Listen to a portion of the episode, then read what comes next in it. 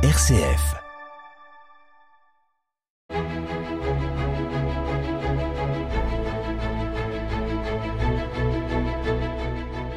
Chers amis, bonjour et bienvenue pour un nouveau numéro d'Episcorama enregistré depuis l'espace missionnaire du Vignoble. J'ai la chance de recevoir le père Grégoire Houlon, doyen de l'espace missionnaire. Bonjour père Grégoire. Bonjour. Lundi 25 décembre sera la fête de la Nativité, un jour important pour les chrétiens d'Orient et d'Occident. Elle célèbre la naissance de Jésus, fils de Vierge Marie, également connu comme la fête de Noël. Père Grégoire, pouvez-vous nous rappeler brièvement le sens spirituel de la période de Noël dans la tradition chrétienne? La fête de Noël, c'est vraiment la fête de l'Emmanuel, Dieu parmi nous, c'est-à-dire ce Dieu qui a créé le monde, qui est si, puissant, à la fois si lointain, se fait proche, jusqu'à habiter parmi nous, prendre la chair humaine dans le sein de la Vierge Marie et devenir l'un de nous. Donc c'est la fête de la proximité de Dieu qui vient euh, réaliser toute l'attente du peuple d'Israël depuis si longtemps qui espérait à la venue du Messie. Et euh, donc chaque année, l'Église, dans sa liturgie, célèbre ce jour de la naissance de Jésus à, Bethléem comme euh, la venue du salut pour l'humanité. C'est une fête pleine de, lumière, de paix, de joie, euh, qui, rejoint particulièrement eh bien euh, tous les hommes et les femmes, pas seulement les chrétiens, parce que c'est une fête de paix et de, et de à la fois familiale, une occasion aussi de, de retrouver les, les racines profondes de la, de la vie spirituelle et de notre relation à Dieu. Alors, vous le dites, c'est une fête de paix qui rassemble pas que les chrétiens, Justement, on dit souvent qu'on voit plus de personnes à la messe à Noël que le reste de l'année. D'où vient un peu cette tradition de venir à la messe de Noël? Bah, Tout d'abord qu'en France, on peut dire plus généralement en, Europe, bah, Noël a marqué la, culture, euh, la culture de notre pays. Et euh, autour de la fête de Noël se sont développées beaucoup de traditions.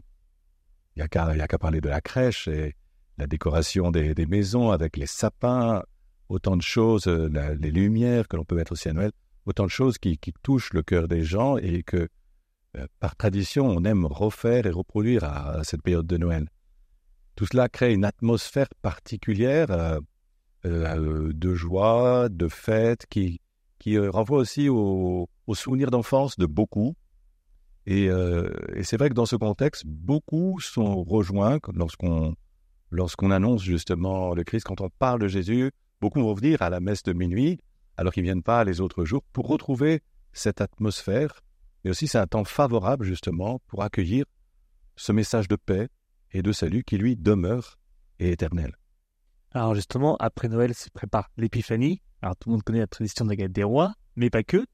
Justement, pour voir quel est le sens, pourquoi on enchaîne Noël et l'épiphanie?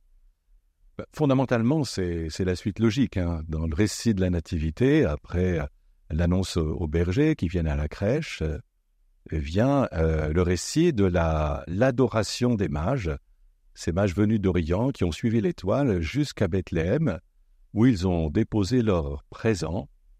C'est euh, la, manifestation que Dieu est venu sauver pas seulement le peuple juif qui avait cette promesse du salut, mais il est venu toute l'humanité. Et ces mages venus d'Orient ben, sont les prémices de tous les sauvés qui viendront ben, des, quatre points de, l'horizon. Et, c'est le sens voilà, de cette fête de l'Épiphanie.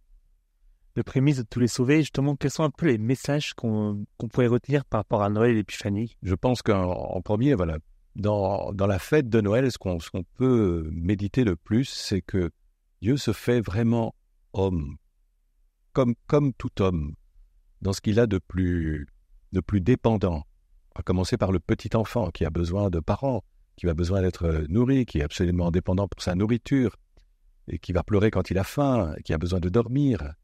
Et, c'est pourtant lui qui est Dieu. Donc il y a un message dans cet abaissement. Dieu se fait proche, mais il s'abaisse, et il accepte de se laisser, euh, ben, euh, oui, euh, entouré, touché, approché, et surtout il accepte d'être dépendant des autres pour accomplir son salut. Et pourtant, il reste le Seigneur, et il va conduire sa vie jusqu'au bout, jusqu'à la croix. Mais la première chose, je dirais, c'est ça, c'est le, cette, euh, cet abaissement de Dieu dans notre chair, dans notre existence tout à fait humaine. Et en ce sens-là, chacun peut se sentir vraiment rejoint, parce que euh, Jésus est à la fois vrai homme, mais aussi vrai Dieu. Et puis dans, dans, dans l'épiphanie, c'est l'épiphanie, c'est un terme qui vient du grec qui veut dire manifestation. C'est-à-dire que cette venue, elle n'est pas destinée à être cachée. À Noël, elle est cachée. Mais elle est, elle est destinée à être euh, manifestée à tous. Et euh, à travers euh, la venue des mages, voilà, je, disais que c'était ceux qui étaient loin, qui étaient atteints par cette révélation, par ce salut. Mais cette fois, Dieu se fait voir. Dieu se fait voir à tous. Dieu est accessible à tous. Le temps, le temps d'épiphanie, voilà, c'est le temps de la manifestation. Et, euh, quand on voit comment Jésus vit, quand on accueille ses paroles, alors, euh, eh bien, Dieu manifeste sa gloire et on peut croire en lui et, accueillir le salut. Alors, pas grave, vous direz la messe Noël, mais justement, sans, entre guillemets, euh, spoiler, si on permettre l'expression, votre homélie, quels sont un peu les messages que vous transmettez justement aux paroissiens, aux gens qui nous écoutent, par rapport à Noël, par rapport à la paix Alors, je vais pas encore tout, tout préparé, mais de manière, euh, euh, d'une manière un peu spéciale cette année, mais un peu comme les autres. Hein. Noël, c'est toujours cette fête de la lumière qui vient aussi euh, dans la nuit. Hein. Symboliquement, on célèbre Noël au moment du, solstice d'hiver, où les nuits sont les plus longues. Et précisément, alors que le peuple marchait dans les ténèbres, dira la lecture du prophète Isaïe, s'est levée une grande lumière. C'est cette espérance cette espérance qui est encore toute petite, comme un enfant, mais qui va se lever, qui va prendre de plus en plus de place et qui nous permet de, précisément, nous les chrétiens, d'espérer dans ce monde de ténèbres. Parce que aujourd'hui, plus que jamais, eh bien, je me souviens, il y a un an, on priait parce que la guerre avait commencé en Ukraine, on pensait à ces populations qui allaient passer Noël sous les bombes et, dans le froid. Mais cette année, on, dirait, ben, il s'est accumulé encore beaucoup de choses. Hein. La guerre éclatait euh, en Terre Sainte, euh, entre Israël et Hamas. On, voit combien la, tension internationale s'est accrue. Il y a eu les, inondations, il y aurait encore plus de choses. Mais la lumière vient dans les ténèbres. Et les ténèbres ne l'ont pas arrêté, hein, ne l'ont pas saisi. Et, et, donc il y a cette espérance, ce chemin qui s'ouvre et dans lequel finalement tous les hommes et femmes de bonne volonté peuvent mettre leur pain. Mettre leur pain. Justement, Palégoire, profitons un peu de ce temps pour dire un peu les grandes heures des messes de Noël pour ceux qui vous rejoindre dans ce bel espace missionnaire qu'est celui du vignoble. C'est votre moment. Alors, euh, un peu de publicité. Hein. Donc, il y aura bien sûr à Épernay une messe euh, spécialement pour les familles à, l'église Notre-Dame à 18h, suivie à 21h30 d'une messe un peu plus classique, traditionnelle. À 21h30 d'une messe plus classique, traditionnelle.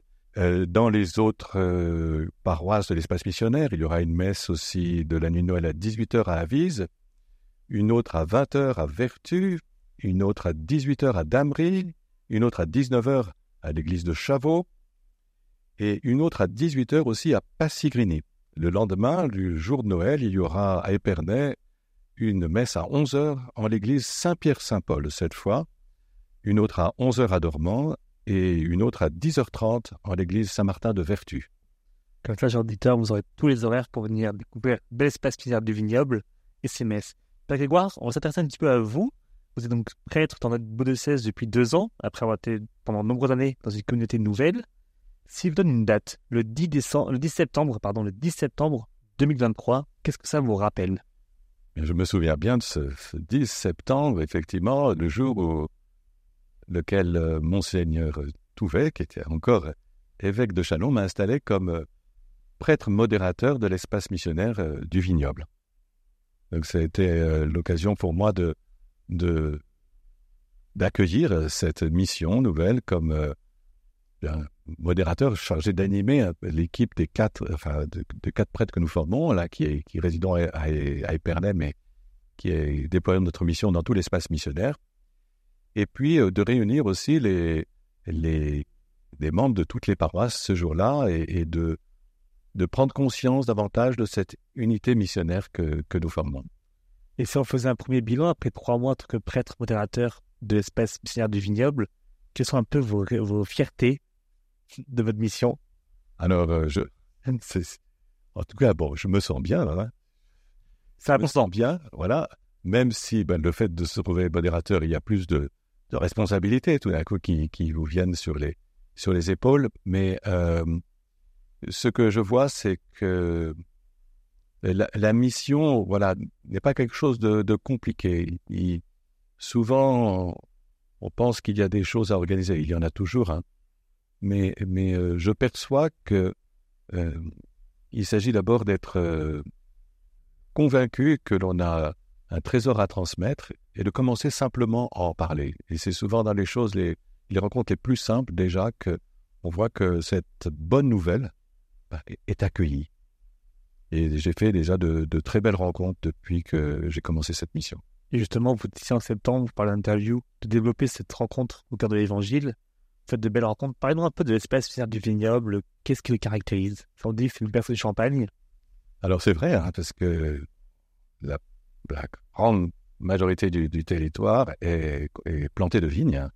Donc il y a bien sûr Épernay et les coteaux d'Épernay, toute la vallée de la Marne, euh, avec tous les, villages, et puis euh, la, dans l'autre direction, bien la côte des Blancs, euh, passant par Avise jusqu'à Vertu.